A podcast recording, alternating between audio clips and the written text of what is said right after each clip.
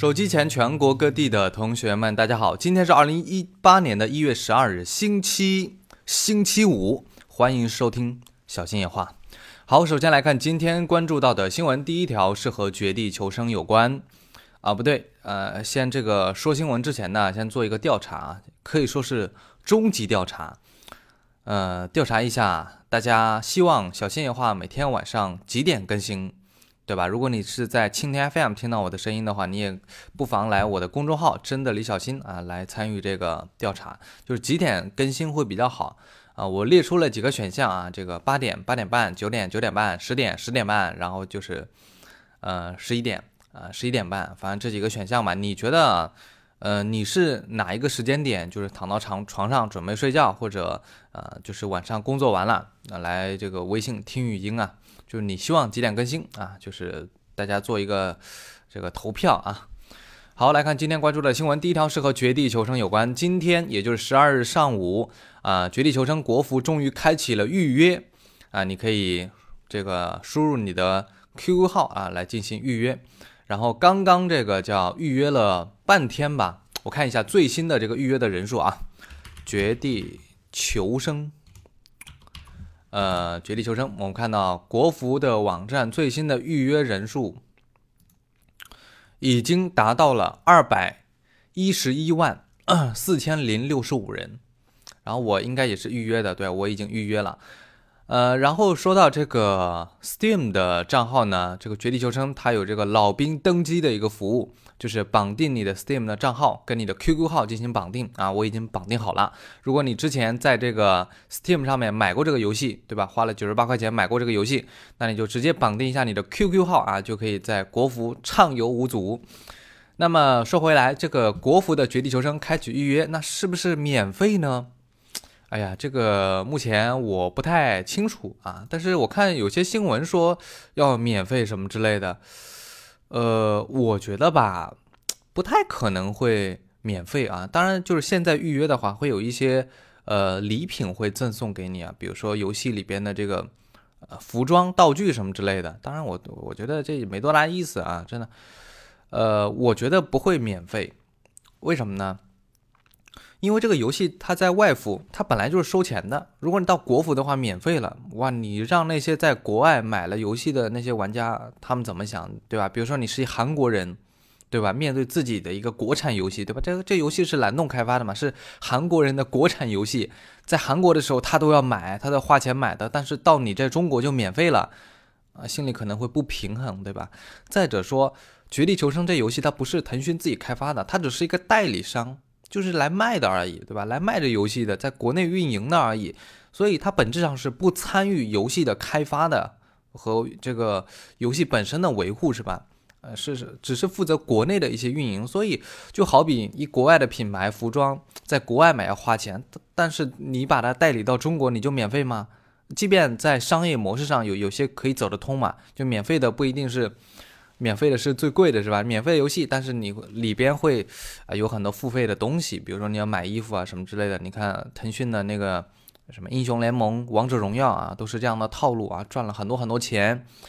嗯，其实我还是希望不要免费，就是免费之后呢，可能门槛会进一步放低了之后啊，有一些素质比较低的玩家都涌入进来。不太好啊，会影响整个游戏的环境和体验啊，我个人的看法。而且，如果这个游戏是免费的话，那干嘛还要搞一个什么老兵回归呢？就没有必要回归了呀。在国内谁没有 QQ 号，对吧？直接登录玩就可以了。所以，我觉得还是可能会收费啊，只是价格，呃，或多或少有一些优惠，这个还是可以接受啊。好，来看第二条新闻是和微信和米 UI 有关。这个最近呢，有很很多网友，就是小米的用户发现啊，这个 MIUI 九的负一屏里边的这个支出，好像是不能采集微信当中的支付信息啊，就是在 MIUI 九负一屏里边有一个信息管理中心嘛，在里边可以看到你你每个月花了多少钱，它主要采集的就是你的消费记录啊，比如说你手机扫码呀、付款啊这些都可以在这个负一屏当中展现出来。然后最近呢，这个小米用户发现，哎，这功能没有了，没有微信的数据了。然后今天米 UI 啊发公告对此这个进行了一个声明，他就是说，从二零一七年的十二月底的微信六点六版本开始呢，米 UI 啊就是微信开始对米 UI 的自动自动记账功能进行了全面的限制，就是封杀了这个功能啊，这个不导出啊记这个支付的这个支出的记录啊。然后米 UI 尝试与微信方面进行沟通，但最终无果，就是微信很强硬啊，不理你。米 UI 算什么？不就是小米吗？你看我微信多厉害，对吧？那么多用户，所以当然微信也是从安全方面考虑啊。虽然这个小小米说，哎呀，我们不会把这个用户的信息泄露给什么第三方啊什么之类的，也不会上传到云端，是吧？呃，这只是在本本地上去做一个记录，应应该是这样子的啊。呃，这个我具体的我不太清楚，反正米 UI 肯定说我不会泄露用户的信息啊，也不会有其他的企图，但是微信呢可能也不放心，毕竟如果出了事儿的话，还是微信自己要承担这个责任的，所以他就是关闭了这个接口啊。嗯，我觉得正常啊，只是不方便用户了，对吧？说到这个微信封杀，那微信跟淘宝之间的恩怨情仇，那是更让人痛苦啊，对吧？就比如说我是一开淘宝店的，那对，对吧？我在微信公众号上面去发内容、发语音给大家，但是我想让大家进入我的淘宝店，那这这得得有多难？但是你会发现。在微信上面进入京东的店、京东的商城是多么的方便，直接跳转就过去了。但是来一个淘宝链接，你试试哇，特别的困难，想打开非常难。你你你只能用比较原始的方法。哎，这些互联网公司干嘛呢？是吧？哎，坐下来好好谈一谈，对吧？用户体验还是最重要的，不要为了自己的利益，对吧？置用户的体验于不顾。好，最后下面再来看一条新闻新闻啊。继续，呃，最近在 CES 期间呢，一加手机的创始人刘作虎在接受媒体采访时表示，这个一加六就是下一代的一加旗舰手机的发布时间。刘刘作虎说啊，这个下一款产品将会在第二季度晚些时候推出，也就是到六月底，差不多啊，六六月左右啊，六月六月份，我猜是六月底啊，六月二十几号。应该是到这个时时节吧，毕竟到那个时候，哎，很多学生又放假了，准备换手机了啊。嗯，所以嗯，大家可以关注一下。然后那个配置方面呢，刘作虎表示啊，除了骁龙八四五方面呢，在处理器上面没有其他的选择，对吧？一加从第一代的产品以来，那个 X 除外，其他的产品都是这个叫骁龙的旗舰级的处理器。然后其他的方面。啊，对，有爆料称啊，这个一加六呢还会采用二 K 的 OLED 的全面屏啊，这个功能我还是比较欣赏的。然后屏下指纹识别技术和更强的人脸识别，有了屏下指纹还要人脸识别干嘛呢？屏下指纹应该没有这么快，就是好，我们还是具体要看这个一加的产品啊，等到六月底。好，下面来看一条新闻，是和三星有关。这个最近呢，WIPO 就是世界知识产权组织公布了三星在去年六月十四日申请的曲面屏专利草案。通过这个图片可以看到，这个专利呢其实就是一个折叠屏的设计，但是它的折叠呢并不是像 TCL 的那个手机，是中兴还是 TCL？不好意思，我忘了，反正就是中间有个铰链的设计，我觉得丑死了。它这个手机呢是更。跟正常的手机是一样的，只是在中间，呃，做了这么一个可折叠的设计。我猜中间是有一个类似于铰链的装备啊，然后配备的屏幕肯定是软屏。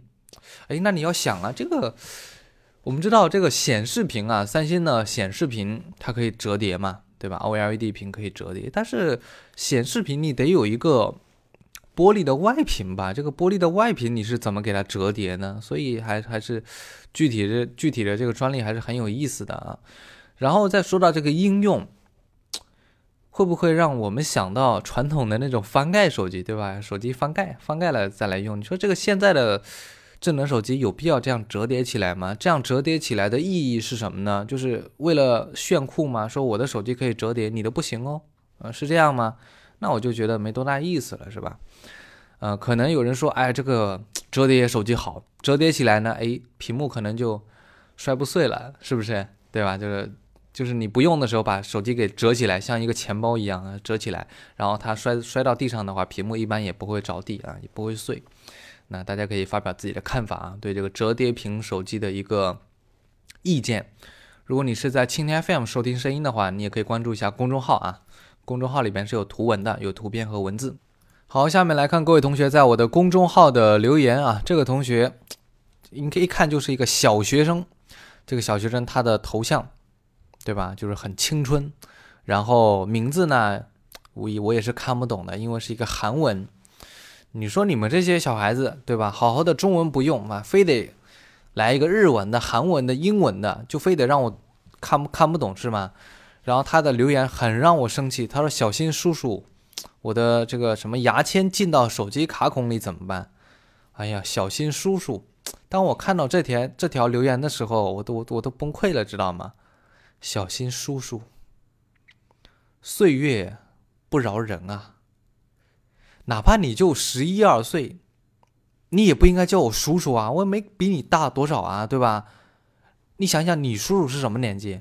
那至少也三十多岁了吧？我没那年纪啊。所以以后尽量不要叫小新叔叔啊，然后手机卡卡卡孔，我不知道你说的卡孔是什么玩意儿，估计估计就什么耳机孔啊，什么插 SIM 卡的孔啊，各种孔吧，进了这个牙签，你也是奇葩啊！为什么要把牙签捅到手机孔里边去？找专业的售后维修吧，不要自己去尝试给他修，你修不好的。然后来看各位同学的留言啊。这个同学啊，名字叫做 H W E I，他说最近想换一个两千元之内的手机，游戏的话王者荣耀不卡就行，拍照没要求，电池想要大一点，外观好看一点，那就选坚果 Pro 二啊，或者小米 Note 三都行。呃，小米 Note 三这手机最近降价有点疯狂啊，好像又降了，降到一八九九了是吧？所以第三方平台我猜一七九九就能买到，我个人的猜测啊。然后这个手机的话，我一开始就不太推荐大家买的。如果你是老用户的话，你你就会知道，因为我看这个产品还是比较准的。我觉得这手机这个价格不会维持太久。当时卖的是二四九九是吧？然后又出了一个新版本，卖是多少？我记得不太清了。反正最新的、最便宜的版本，官方价格是一八九九元。所以，嗯，你懂的。好，来看下一条留言，这个同学名字叫做。四阳哥，他说小米 Note 三是天马屏吗？我刚买的，有点花了，有点花了，什么意思？是外屏吗？即便是苹果的屏幕，外屏也非常容易花呀。大家不要以为现在手机是钢化玻璃呀，就觉得很硬啊，不硬的，表面是有一个涂层的，是吧？那个涂层其实不硬，稍微有点硬的东西就给它磨花了。所以不要把手机跟钥匙、硬币这些东西放在一块儿。即便现在是二零一八年，你的手机依然不经花，相信我。然后。小米 Note 三不是天马的屏幕啊，一般小米在高端机上面是不会用国产的屏的。呃，小米 Note 三是夏普的屏，我没记错的话应该是啊，应该没记错，不是夏普就是 JDI 的，反正都是日本的屏啊，这个效果还是非常不错的。然后在低端上嘛，低端上面，比如说小米五 X 用的就是这个天马的屏啊，然后坚果 Pro 二用的也是天马天马的屏啊。然后，然后这个同学名字叫桃之夭夭，他问我用的是什么鼠标？小米的鼠标怎么样？我用的是罗技 G 六零二啊。小米的鼠标我不知道，但是我不太，我应该是不推荐吧？怎么讲呢？几十块钱的东西，你想要它有多好的品质吗？是不可能的。这也是我经常讲的，你不要期望说高性价比的东西就一定有多么好的质量。两者我觉得可以平衡，但是不能兼得，你懂我意思吧？我不相信说一个四五百的鼠标，你小米就几十块钱能做出来，我觉得可能性不大。真的，我桌面设备没有一个是小米的，我的鼠标、我的键盘、我的显示器、我的电脑、我的音响，没有小米的东西。可以，当然是小米没有做啊，对吧？还有就是做出来我我也不太喜欢，呃，我我对品质还是有一些追求的，就是说。有些东西我们生活当中是每天都要用很长时间的，比如说你的手机、你的鼠标、你的键盘、电脑，这些东西不能出差错的。科技产品嘛，我觉得一分钱一分货，还是就那么回事儿。真的，一分钱一分货，你不要指望说，哎呀，我是个穷逼，我没钱，但是我想花一千块钱去达到六千块钱的效果，可以吗？有多远滚多远，没这事儿。然后来看下一条留言，嗯，这个同学名字叫林，嗯，哎呀，这个他说来参与抽奖，求小心抽中，老粉丝和老顾客了，老粉丝吗？看一下，二零一七年三月十五号关注的，对，五条留言，然后赞赏为零，好吧，可能在我淘宝店里买过东西是吧？呃，但是非常遗憾，那个抽奖的话是机器抽的，不是我自己抽的。是机器抽的，随机的，可以在我的聊天界面菜单里边点击那个抽耳机，就可以参与抽耳机的那个活动啊。以后的话，基本上每出每出一个视频的话，都会呃有这样的这个抽奖活动跟大家分享啊。然后来看前天大家给我的留言。这个同学名字叫做宝宝居，他说我假期打工挣了点钱，想给我妈买个手机，能推荐一下吗？一千八左右。假期打工，看来你还是一个学生。然后现在假期还没有开始吧？是暑假是吗？呃，我是这样看的：第一，一千八买什么手机？那选择不多啊，这个坚果 Pro 二或者小米 Note 三，我刚刚说了是吧？然后第二个呢，我是不推荐你自己。假假期啊，赚了钱给你妈买手机，我是不太推荐的。就你赚了钱，你可以给你妈买点稍微便宜的东西，就是不那么太贵的，因为对吧？嗯，可以看出，嗯，可能你妈也不太喜欢说你还是一个学生，然后没怎么赚钱，就给他买一个一千八的手机，可能就是父母都是这样子的，对吧？当然，你以后赚钱了，你以后工作了，那另说。可能你每给他买再贵的东西，他可能都都觉得正常。但是现在的话，你还是个学生，不见得他会开心。我个人的想法啊。然后我在高中，比如说我高中的时候也会赚点钱，我是基本上没有给我父母买过东西。但是我上大学了，我可以做视频赚钱了，我我爸妈手机都是我买的，所以，呃，我建议啊，还是大家以后工作了。有钱给自己爸妈买东西。现在的话，你自己去打点零工啊，什么这兼职啊，什么之类的，赚点钱买自己想买的东西，把自己的生活照顾好，对吧？就是最好的一个选择。我个人的观点啊，就是你们可能觉得我不孝顺啊，什么之类的。那我跟你说，我上大学四年没跟家里要过一分钱，你们信吗？你觉得我不孝顺吗？一个人什么叫孝顺？我觉得孝顺最大的最。最最重要的一个诠释就是，你在这个世界上活着，不要给你的父母造成负担，不要让他们整天给你担心。就像有些人上大学了啊，天天给家里要钱，可能你觉得跟家里要钱很正常，没什么。我觉得我也觉得没什么，但是又不好好学习，对吧？在学校里，对吧？各种嘛逃课啊，什么东西的，呃，没啥技能。然后到母亲节、父亲节还对吧？就是哎呀，这个。朋友圈晒一下爸妈，对吧？有多孝顺，我多孝顺，对吧？我多这个爱自己的爸妈，那叫爱吗？那叫孝顺吗？首先把自己的生活过好，然后不要让父母担心操心，我觉得这是最大的孝顺。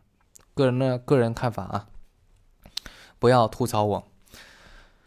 好，来看下一条留言，嗯，这个同学名字叫果，应该是一个男生，二零一七年十二月二十五号关注我的。是一个新用户，他说：“新哥，你说的真好，很有个性。我是一个学生，喜欢你的节目，很感觉很真实，还行吧？不真实，我很假，而且我说的都是错的，你们不要轻易的相信我，对吧？我说的话你们也要思考一下，对不对？你们都是带脑子的人，不要我说什么你们都信。来看这个下面一条留言，嗯。”来看下一条留言，我也是第一次看啊。这个再翻下一页的留言，如果没有留言的话，我们就结束。好，很开心没有留言了。好的，晚安，明天见。如果你想有什么话想对我说的话，可以在文章下方给我留言。晚安，明天见。